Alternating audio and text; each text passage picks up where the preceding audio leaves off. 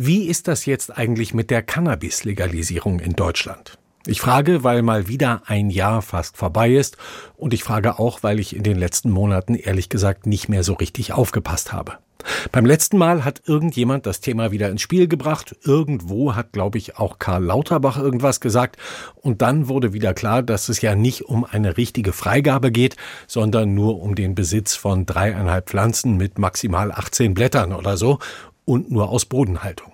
Kauf sollte auch gehen, aber nur als geprüftes Mitglied oder geschützte Art und nicht am langen Donnerstag, falls es den noch gibt. Tenor war dann, dass man da wirklich sehr vorsichtig sein muss.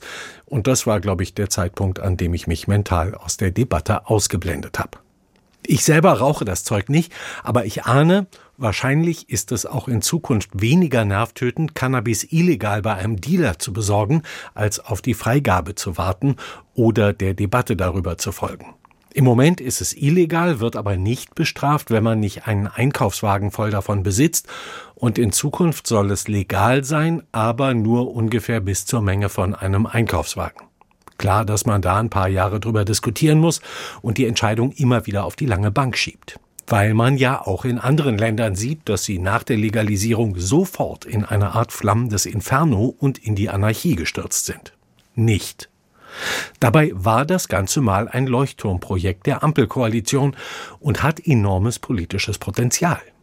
Wird aber leider mal wieder, wie so vieles, zerredet, bis es keiner mehr hören kann. Dabei wäre ja genau das ein Grund für die Legalisierung. Ein bisschen mehr Gelassenheit, ein bisschen mehr Entspannung. Auch wenn das nicht das ist, was wir sonst mit breiter Mehrheit meinen.